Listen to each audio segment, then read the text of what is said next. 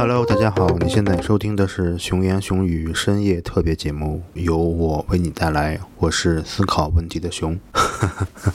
好吧，嗯，正经一点。现在应该是北京时间的晚上十点四十八分。嗯，我一个人在房间里来录一期播客，分享一下我最近在做的一件事情，就是我开始重新写日记了。这件事情的起源，其实我在八月六号的时候，在我的博客上写了一篇文章，嗯，它的题目叫《二十一天日记挑战：使用五分钟日记法》。其实，因为我很久没有记过日记了嘛，所以打算，呃，从八月六号开始起，呃，来一个二十一天的日记挑战。其实，如果从今天算起的话，今天是，呃，二十二号，其实他还没有完成二十一天。我觉得目前来看，也完成难度不大。为什么要记日记呢？想重新开始写日记的缘由是，呃，我最近听了一期播客，呃，那期播客它是路人抓马的第十一期，它的题目叫做“一年过半，我开始接受生活的随机”。当时我看到这个题目的时候，我觉得哦，可能又是一个平淡无奇的，会讲一讲自己，呃，今年前半年他们的主播发生的一些事情吧。可是当我收听了之后，我就感觉到有一点点感动和震惊，因为他们，嗯，节目里两位主播回顾的。形式上我是没有想到的，他们当时拿出了自己的手账，然后两个人嗯就是那样聊天，随机翻到哪一页就讲一下那一天他们记录下的生活。我就问自己，我说如果现在让我回忆过去六个月，我能记住哪些日子？在哪一天又发生了什么，其实是很难的。我可能会记住一些瞬间，或者能想到一些很有趣的事情，或者很难忘的事情。但是，其实每天都在混乱、忙碌和浑浑噩噩中度过。如果你无法记住每天都经历了什么，我觉得还是把它写下来会好一些。我唯一的希望就是，如果哪天我真的想要回忆的时候。呃，我就知道我可以从哪里去回忆些什么。呃，如果说写博客或者录播客是和别人对话，是输出自己的想法，那么我在想，写日记其实就是和自己对话。嗯，它应该是缓解负面情绪的一个比较好的方法。嗯，另外一个缘由，其实我没有写在那篇嗯博客里，我现在可以说一下。呃，我最近的输入和输出有一点点脱节了。为什么这么说呢？嗯，我还是之前写过一篇呃博客的文章，我当时总结了自己日常处理我自己信息流程的一个一个方法吧。那其中有输入部分，有输出部分。输出部分，比如说我会整理一些嗯小的素材啊、资源啊，配一些评论啊，还有一些简单的想法看法，然后发到我自己的运营。的那个知识星球，一方面是给大家分享，一方面也是说我自己的一个记录、一个输出的一种形式。然后呢，我会把一些需要重点学习的东西去整理起来，去延伸，写成类似于比如说博客的形式去分享、去发布。但是，呃，最近一段时间，因为整体的状态不是很好，所以说这个流程进展的就很不顺利。输入的部分我还在做，但是说到输出的话，就很难有一个正常的频率的更新。可能呃，录播课和别人聊天。已经很大程度上消磨掉了我一部分的表达的欲望，所以这个时候我就想，既然输出遇到了一点点瓶颈，那么我应该去尝试着写一点简单的东西，然后去尝试着和自己交流一下，去对话一下，可能也有利于让我慢慢走出目前的一个小的困境。当我决定想要每天记录一些东西的时候，嗯，那你自然不可能要求一天写一篇，比如说八百字的小作文，是吧？那所以我当时就采用了一个所谓的五分钟笔记法，这里也把这种嗯五分钟日记的方法推荐给大家。所谓五分钟笔记法，其实在有一本书叫《巨人的工匠》里面，它就有所提及。嗯，是一套可以说是比较知名的一个所谓笔记模板。原则上，你每天只需要花费五到十分钟的时间，其实就是五道题目，呃。早晨三个题目，晚上两个题目。第一个题目叫做三件令我感恩的事情，就是说这个事情它是不分大小、不分人或者物，然后他希望你学会观察，就意识到生活中的一些美好。每天要写三个令我感恩的事情。呃，第二个问题就是说是三件会让今天更美好的事情。其实这个东西它本质就是一个代办事项嘛，要写那些你做了会感觉让你这一天更加美好、轻松的东西，也要具体一点。那第三个问题就是说我是谁，然后要给自己几个设定，它的其实本质是想让你想清楚自己是什么，明。明白你自己是谁，那明白你自己的职责，明确身份。只有你的身份明确了，其实很多时候我们才知道自己该做什么。因此，呃，这个身份也需要具体。所谓的，嗯，怎么说？所谓的身份，比如说，我现在是一个需要。尽快毕业的博士生，或者说你是一个可能需要准备考研的学生。那这是早晨的三个问题，分别是三件令我感恩的事情，然后三件会让今天更美好的事情，还有我是谁。呃，晚上的两个问题类似于一个总结的东西。呃，晚上的第一个问题是三件今天发生的美好事情，总结一下这一天，那你经历的一些有意义的小的惊喜呀，无论大小，只要有那么一个瞬间让你很开心，会让你有一些些触动就可以。那么这里可以，其实比如说你每天拍一两张照片，也可以放进去。那最后一个题目就是说我如何能让今天过得更好？嗯，这是一个反思题，就是你要回顾一下今天一些事情。这里的更好，就是说他其实想给你个暗示，你这一天其实过得本来还不错，但是呢，你也要总结一下有哪些地方可以改进。我大致就是按这个逻辑啊，去完成了我最近一段时间的日记的记录。嗯，接下来这一部分呢，我就是。呃，跟你一起来分享一下我发生的一些事情，我觉得会挺有趣的。首先是从八月六号开始，八月六号开始呢，这一天我决定要记日记了，就是决定使用这个五分钟笔记法。所以说我这一天就写了一篇博客，然后，嗯。那一天我还收到了我女朋友带回来一本书，那本书的名字叫《给生活来点特效》，它是一本讲如何去拍照片和拍呃 vlog 这么一本书吧。我在想，难道我是需要走上一个视频博主的道路了吗？这是八月六号，我记得一些事情。八月七号这一天发生了什么呢？当时的气温是三十二点五度，多云转晴。那一天早晨起来，我就吃了一包牛肉干儿。当时我的一个师姐，她应该是在准备嗯答辩的事情。那天呢，她就让我帮帮她，呃，帮她弄点东西。所以说，这是当时我写到一个呃三件令我感恩的事情，因为我感觉到我被别人需要了。第三件事情，我写了一个是我午睡，呃，睡觉。睡得非常香，发生美好的事情就是我参加了当时我师姐的一个答辩，然后还给我师妹讲了一下我其中一个工作项目的整体分析内容，她后续需要跟进什么工作。那一天还看了半场的 CBA 的比赛，大学毕业以后就没怎么看过篮球了，呃，也很久没看过 NBA 了。当时那天看了半场 CBA，我现在回忆应该是呃 CBA 的季后赛吧，今年的，发现还是挺好看的，挺有趣的。这就是那天发生的事情。呃，那天我写了一个所谓答辩类型 PPT 的注意事项，有这么几点，要和大家分享一下，是当时我记下来的。一个是标题很重要，另外是图表要标准，一定要简单要直白，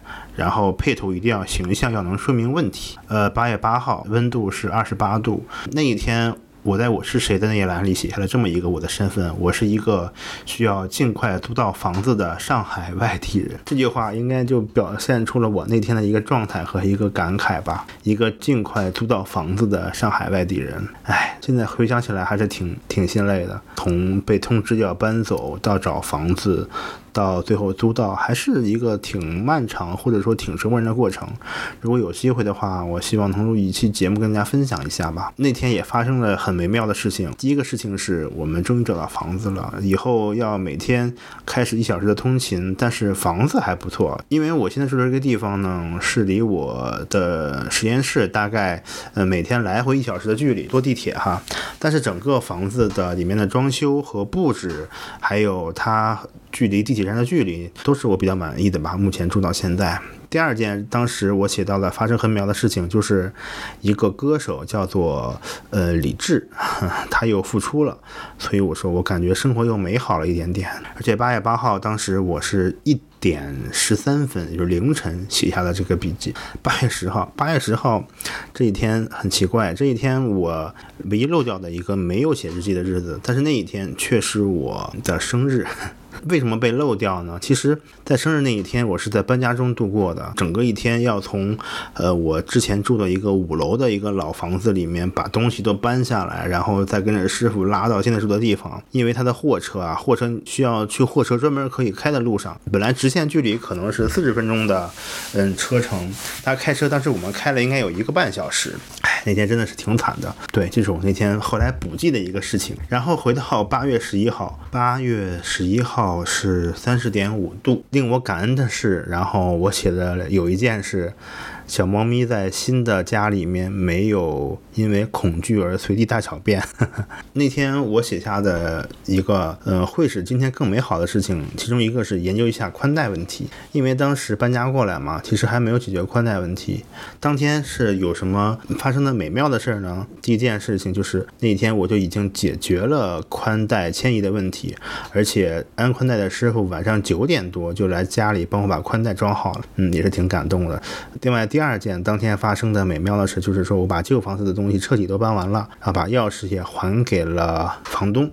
来看看八月十二号，八月十二号是二十九度。那天六点钟，我写下了一个六点二十分的我，此刻在犹豫。大概七点到九点之间是一个比较挤的状态，所以我后面要么就是选择七点之前就上地铁，要么选择九点之后上地铁，就九点上地铁。所以说那天是应该是我比较犹豫的一次，因为我起的比较早，六点二十我就醒了，但是我后来还是选择，嗯，还是选择晚走。嗯，再来看看九月十三号有什么要说的吗？九月十三号。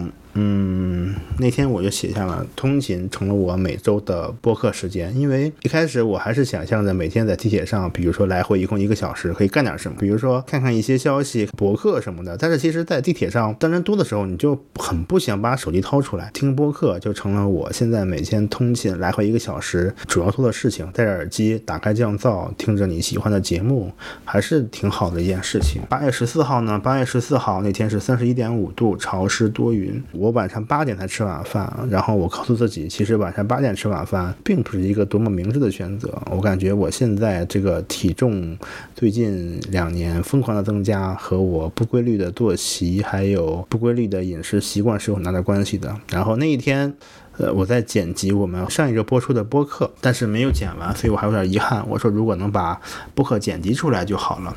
时间来到了八月十六号，八月十六号那天早晨，我是第一次尝试八点出门以后去看了看我们这个新搬来的小区周围有没有什么早点可以入手的。我转了一圈，发现呢，我们小区周围啊，跟我之前的地方比哈，各种各样的早点呐、小吃啊、小饭馆啊。当时我就买了一个烧饼，那个烧饼叫什么？丽水非物质文化遗产，叫缙云烧饼。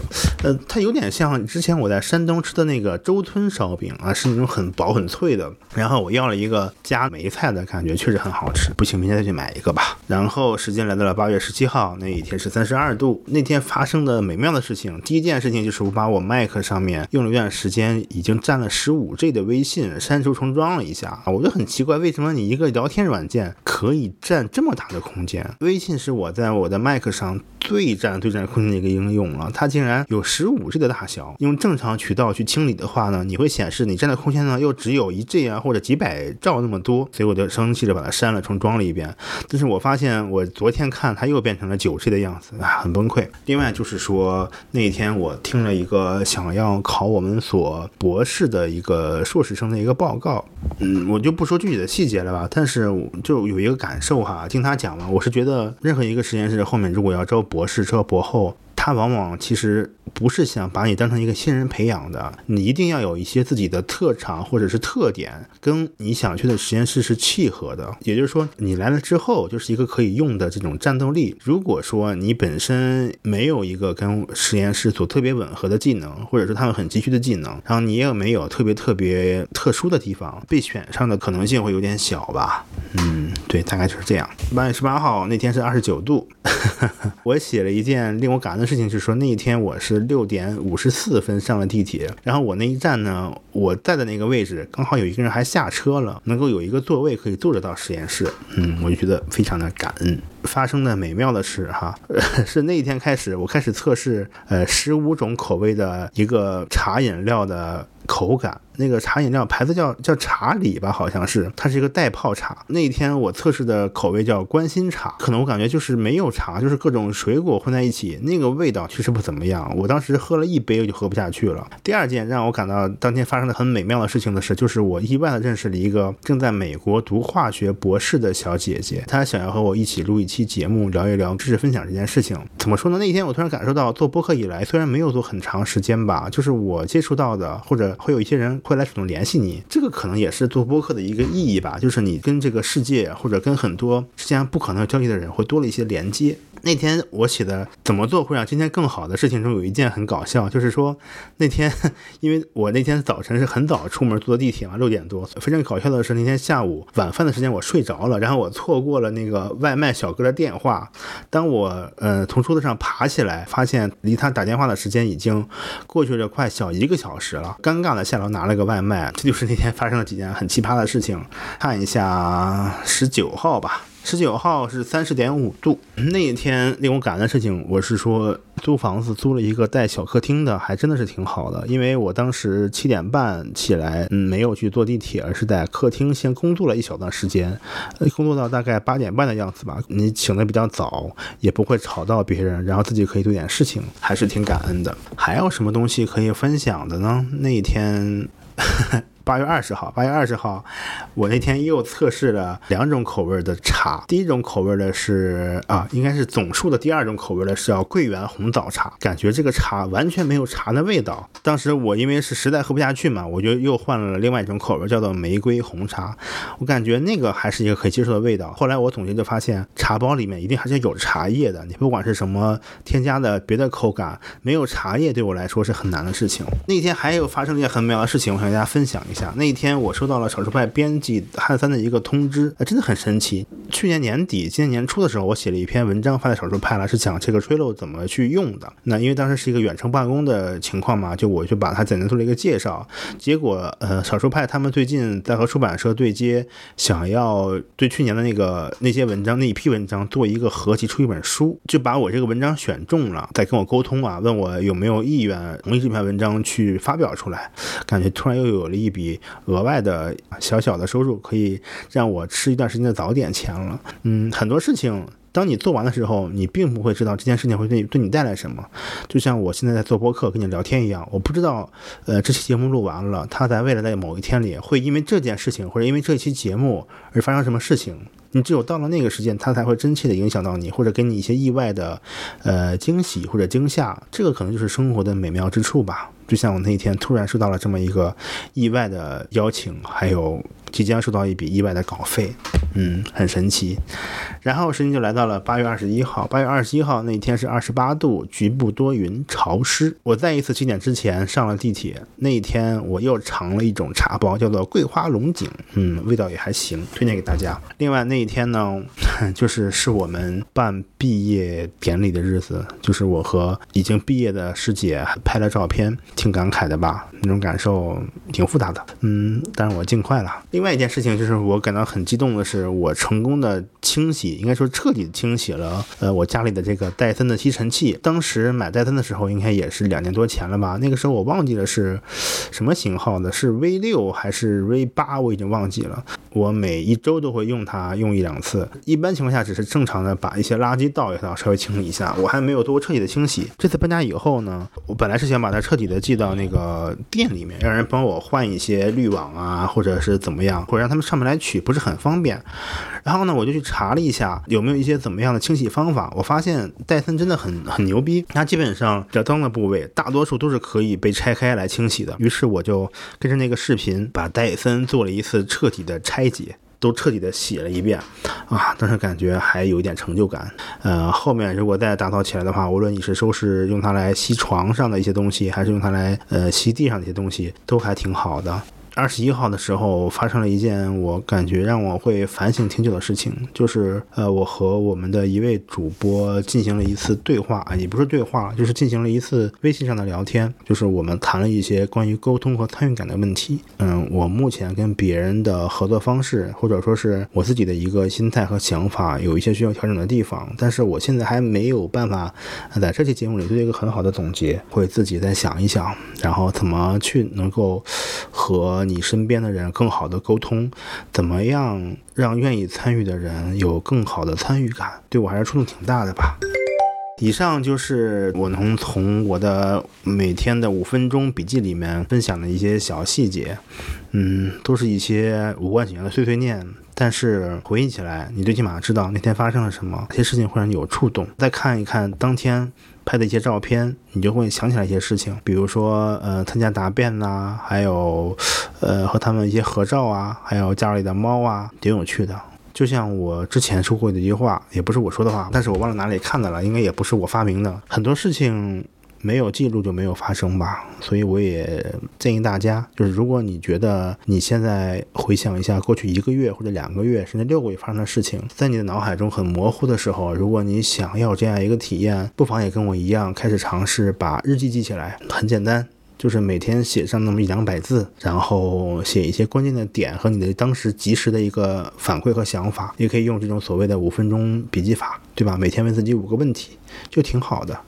也欢迎你跟我分享一下，你有没有写日记的习惯？你的日记是怎么写的？如果你想跟我分享一下，嗯，你最近一段时间的一些特别的经历，也可以给我写信或者给我留言。希望大家过得开心吧，希望你们可以更好更快的完成你们需要做的事情。我也一样。现在已经是上的十一点半了，祝各位晚安。当然，你可能听节目的时候是早晨或者中午或者晚上，那就祝你早安、午安或者晚安。我们下期节目再见，拜拜。